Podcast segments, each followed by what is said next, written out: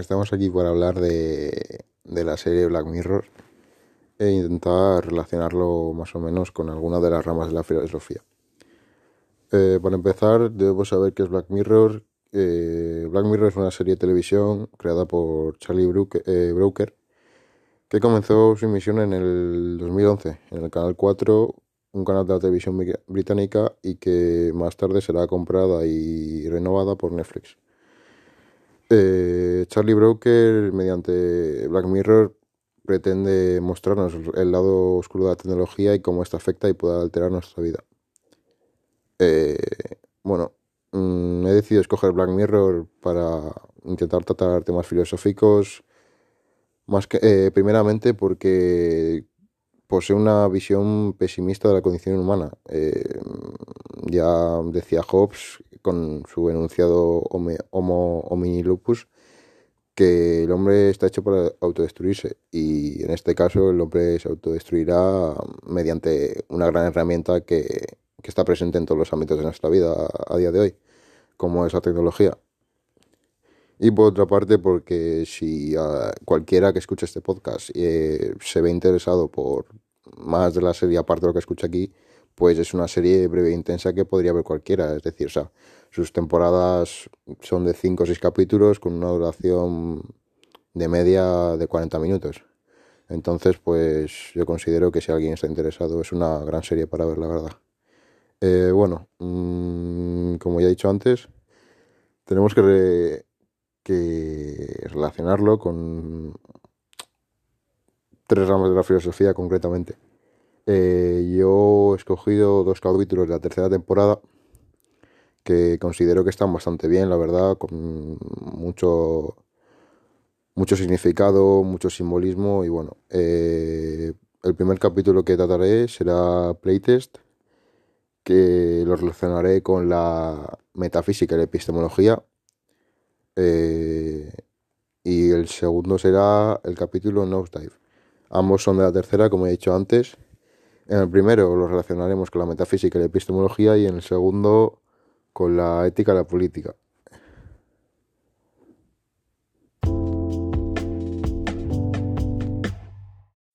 Eh, bueno, pues vamos con el capítulo de Playtest, que es el segundo capítulo de la tercera temporada de Black Mirror.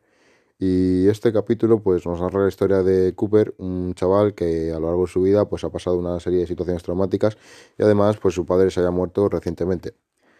Eh, en algún momento decide que debe dejar ese hogar familiar para rehacer su vida o buscar la finalidad de su vida y eh, decide recorrerse todo el país.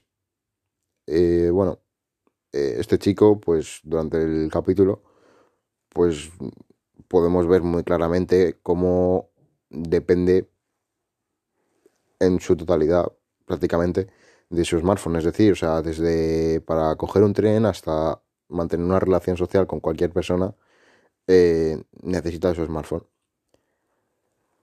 Eh, bueno, pues y este chico en cierto momento llega a Londres y allí se le presenta una oferta de participar en una, una prueba, una beta más concretamente de una desarrolladora de videojuegos de realidad virtual. Que la realidad virtual es esto que te pones unas gafas ¿no? y parece que estás dentro de otro mundo, etc. El sistema de esta desarrolladora, el sistema de Saito concretamente, eh, lo que hace es nutrirse directamente de tus miedos personales, ¿no? Es decir, o sea, coge todo aquello que se supone de lo que temes lo conozcas o no lo conozcas, que eso es muy importante, y, y pues genera un mundo terrorífico, pero que parece real. Entonces, claro, eh, esto nos lleva a preguntarnos que si realmente podríamos afirmar que nuestra vida es real o todo esto es un montaje, es decir, mm, ¿qué puedes considerar real? Algo que percibes racionalmente con ciertas cosas o las experiencias subjetivas que es lo que más cercano tenemos todos, ¿no? Eh, porque, por ejemplo, este chico, mm, tú lo ves y realmente cree que está viviendo todo lo que está pasando dentro del juego de realidad virtual a pesar de que él previamente sabe que está, que se ha metido en una beta, se ha metido en una prueba y, y pues esto puede pasar. Pero, pero aún así, pues a él le cuesta no creerse que hay una chica que, nos, que, que le está sacando todos sus miedos. Hay... Es que si realmente tú ves el episodio, a ti te quita la escena esta de llega una desarrolladora, le pone las gafas de realidad virtual, etcétera, tú perfectamente puedes pensar que es que está viviendo una situación más, una situación de desgracia, de mala suerte, etcétera. Entonces, claro, eh, pues esto pues, realmente, joder, te hace pensar, ¿no? Decir, ¿cómo sé yo que ahora mismo que estoy aquí sentado en esta silla, pues realmente estoy sentado en esta silla, ¿no? Eh, y bueno, lo he relacionado así más o menos porque he creído que se podía equiparar eh, la experiencia que está teniendo ese chico en, en las gafas de realidad virtual con un poco la caverna platónica, ¿no? Porque al final, ¿qué está viendo el chico? El chico está viendo lo que los prisioneros consideraban la realidad, que eran meras sombras. Y cuando ese chico se quita las gafas, eh, pues mm, descubre que nada es real, pero que todo, en todo momento, parecía real, ¿no? Y pues claro, ese paso de quitarse las gafas tras haber estado mucho tiempo con ellas puestas, viendo todo lo terrorífico, eh, sintiéndose mal, etcétera, pues podríamos compararlo a ese paso ¿no? de ascenso que, desarrollaba Platón en su, en su mito de la caverna, ¿no? Aquel prisionero que es liberado sale por la cueva y va adquiriendo más conocimientos hasta llegar a, a la realidad, ¿no? A, o lo que Platón define con, con las ideas, con la idea del bien en este caso, que sería el punto más alto en realidad. No sé, mm, realmente pues nos hace cuestionar hasta qué punto puede llegar la tecnología a crearnos mundos mundos mundos artificiales. Es que a día de hoy perfectamente puedes irte de viaje. Si tienes unas gafas que ahora a día hace dos tres años sí que eran algo más caras, pero a día de hoy no es tan difícil conseguir unas gafas de realidad virtual por, por precios relativamente bajos, ¿no? Para las prestaciones que, que te dan unas gafas de realidad virtual. Eh, pero tú perfectamente puedes irte de viaje a Camboya con unas gafas de realidad virtual y con el Google Maps o con otras aplicaciones que hay que te permiten eso, vivir experiencias que tú, por X razón, ya sea económica, social, etcétera, no podrías vivir, pero con esas gafas de realidad virtual sí. Entonces, claro, esas gafas de realidad virtual, pues sí, aportan cosas buenas, pero también debemos de pensar que pueden llegar a aportar cosas malas. Entonces, no sé, pues yo considero que, que este capítulo Además, estos capítulos de la, de la tercera temporada han sido bastante criticados por, por críticos de foros y periódicos y demás, porque creen que se ha perdido la esencia, ¿no? Pero yo, mm, que he visto la serie prácticamente entera, eh, pues no, la verdad, o sea, yo considero que, que se sigue mostrando todo lo malo que puede llegar a ser la tecnología, todo lo malo que puede llegar a ser la sociedad por la tecnología, entonces pues yo considero que no ha perdido para nada la esencia y siguen sacando capítulos muy muy buenos y muy interesantes. Entonces, no sé, pues y hasta aquí yo creo que, que puede llegar la reflexión de este capítulo y, bueno, pasaré ahora al siguiente.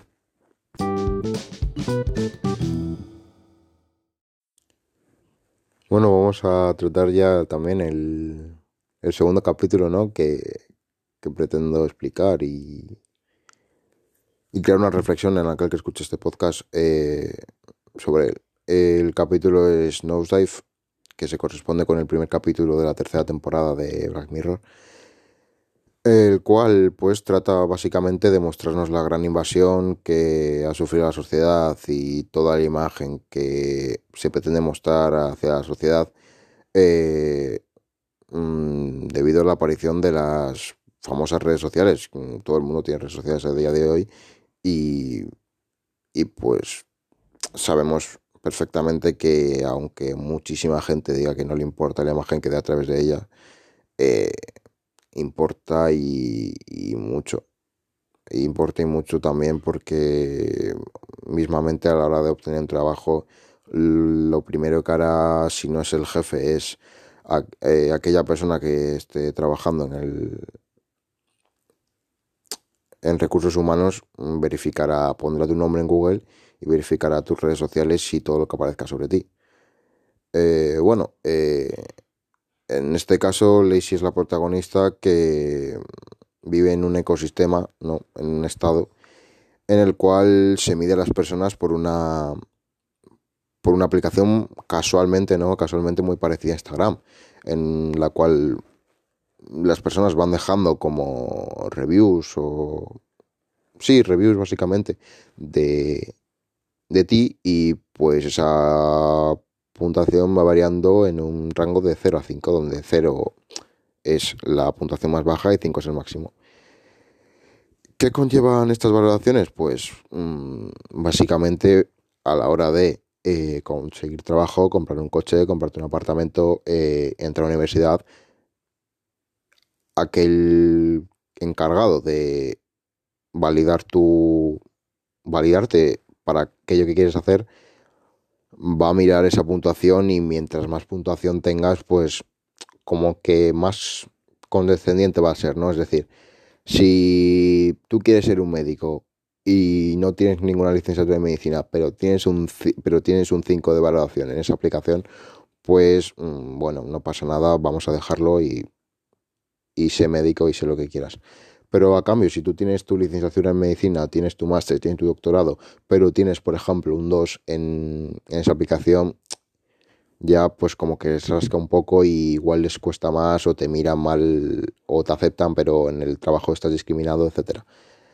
Entonces, pues pues es algo es algo chungo, es algo muy complicado porque a día de hoy se ve también, ¿no? Que hay mucha gente que si no tienes X número de seguidores en Instagram o X números en algún sitio, pues como que te mira mal o por encima del hombro. Entonces, pues es lo que te demuestra Nosedive, ¿no? Que, que este sistema de clasificación que se ha creado gracias a las redes sociales, pues puede ser muy, pero que muy perjudicial.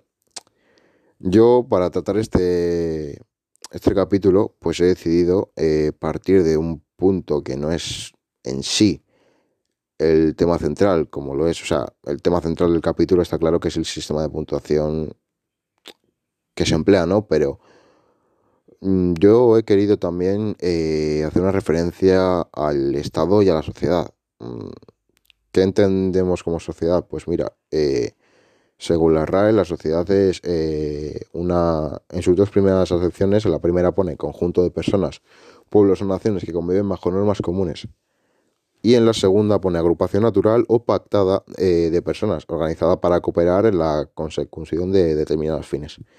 Esa segunda acepción eh, es bastante acorde con aquello que entendía por sociedad Rousseau en su obra del contrato social pues él ya también decía que, el ser humano es social y que necesita vivir en sociedad y que para vivir en sociedad lo que hace es eh, rechazar eh, ciertas libertades a cambio de una serie de derechos para poder vivir en, esa sociedad tranquilamente. Eh, claro, cuando nacen las sociedades, etcétera, pues llega un punto en el que esa sociedad es tan, tan grande que es necesario que alguien o, algo, ¿no? Se cree por encima de la sociedad, que regule esa sociedad, que controle esa sociedad, etc. Y aquí es donde nace el Estado, que el Estado, eh, en la acepción 6 de la RAE, eh, lo define como forma de organización política dotada de, ese, de poder soberano e independiente que integra la población en un territorio. Eh, pues es que es esto, es básicamente que llega un punto en el que las sociedades son tan grandes que necesitamos la creación del Estado eh, para que haya una persona o X número de personas que regulen y manejen esa sociedad tranquilamente.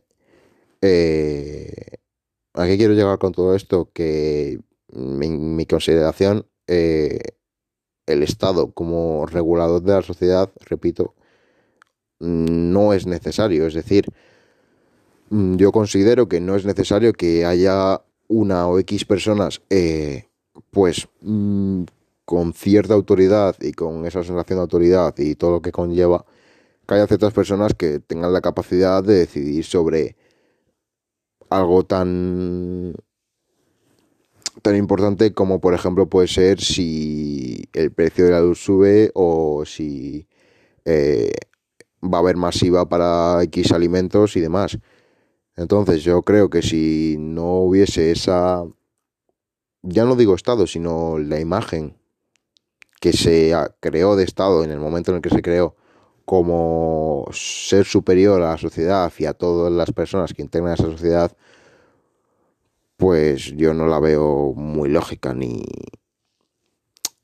ni útil, ni útil, porque es que al final el Estado, pues no hay que ir mucho más lejos. Aquellas personas que se supone que conforman y dirigen el Estado, pues llega a un punto en el que, por desgracia, el, la persona peca de avaricia, peca o, bueno, tira por sus instintos más naturales, que al final es la supervivencia. Eh, vamos, no hay que ir más lejos. Aquí en España ya se han visto ciertos casos de corrupción y ya no solo del Estado como política, sino de un ente aún más superior al Estado, como se supone que son los reyes y la monarquía. Bueno, la monarquía o lo que sea que tengamos aquí, que, bueno, pues que deja bastante que desear, la verdad. Entonces, pues, partiendo de esto del Estado y demás, pues eh, la segunda pregunta, o así la pregunta es, eh, mm, ya que hemos dicho que el Estado no es necesario, pongámonos en la situación de que si fuese necesario, ya que se cumple la, el enunciado de Hobbes.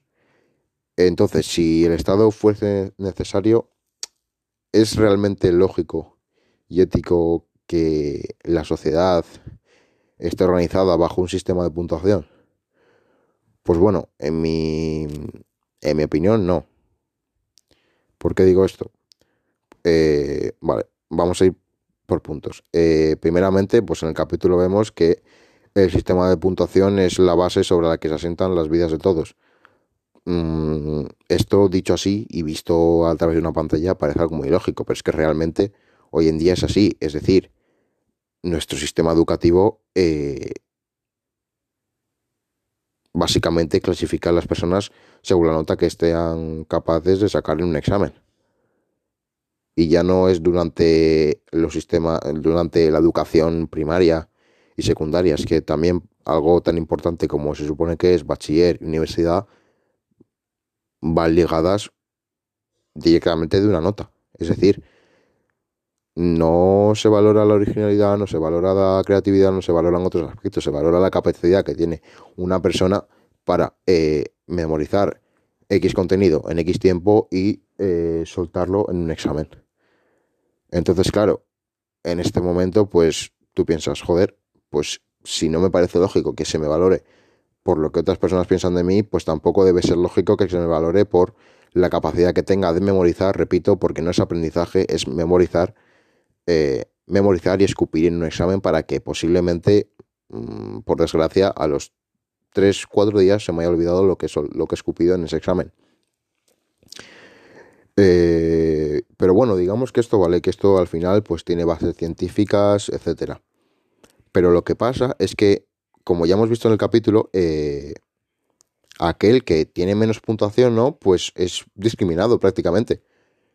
Pues es que generalmente en nuestro sistema educativo pasa lo mismo. Eh, aquel que es menos hábil académicamente, aquel que no es capaz de coger y escupir toda, todos los tipos de células, por ejemplo, que hay en un examen en biología, es visto como inferior y se le pone en una posición inferior a los demás. Porque por desgracia hay muchísimos profesores que en el momento en el que ven que un alumno no es capaz de sacar esa asignatura, en lugar de intentar ayudarlo o buscar otras formas de dar la clase o de evaluarlo, deciden dejarlo de lado. Y eso al final es discriminación por aquella persona que se supone que debe educarte, formarte y que se supone que va a sentar lo que son tus principios morales en, en gran parte, porque al final, aparte de los padres, los profesores son muy, muy determinantes, ¿no? En esto, en este aspecto. Entonces, pues, no sé, eh, mm, esto ya es cosa de cada uno, lo que cada uno piense. Posiblemente lo que he dicho eh, no, no sea del agrado de la mayoría, pero es que es así. O sea, aquella persona que no es capaz de sacar una buena nota o de al menos ir aprobando exámenes, pues es que es visto como inferior. Entonces, claro, mm, esto no suena muy lógico porque, porque decimos, joder, ya, pero es que si el chaval no saca buenas notas será porque es tonto y no sabe estudiar. Pero es que no tiene por qué ser así, es decir, puede ser que ese chaval no sea el más hábil académicamente, pero puede que en otras cosas esté de mil vueltas. Y esto va ligado con el capítulo, pues porque obviamente no es lógico que se te valore por un número, porque al final son esos números y que toda tu vida dependa de esos números, ¿sabes? Entonces, pues no sé, esto ya es cosa de cada uno, que cada uno piense lo que quiera y pues nada, hasta aquí este podcast. Espero que se me haya entendido bien o que se me haya entendido al menos. Y pues nada, muchas gracias por escucharlo.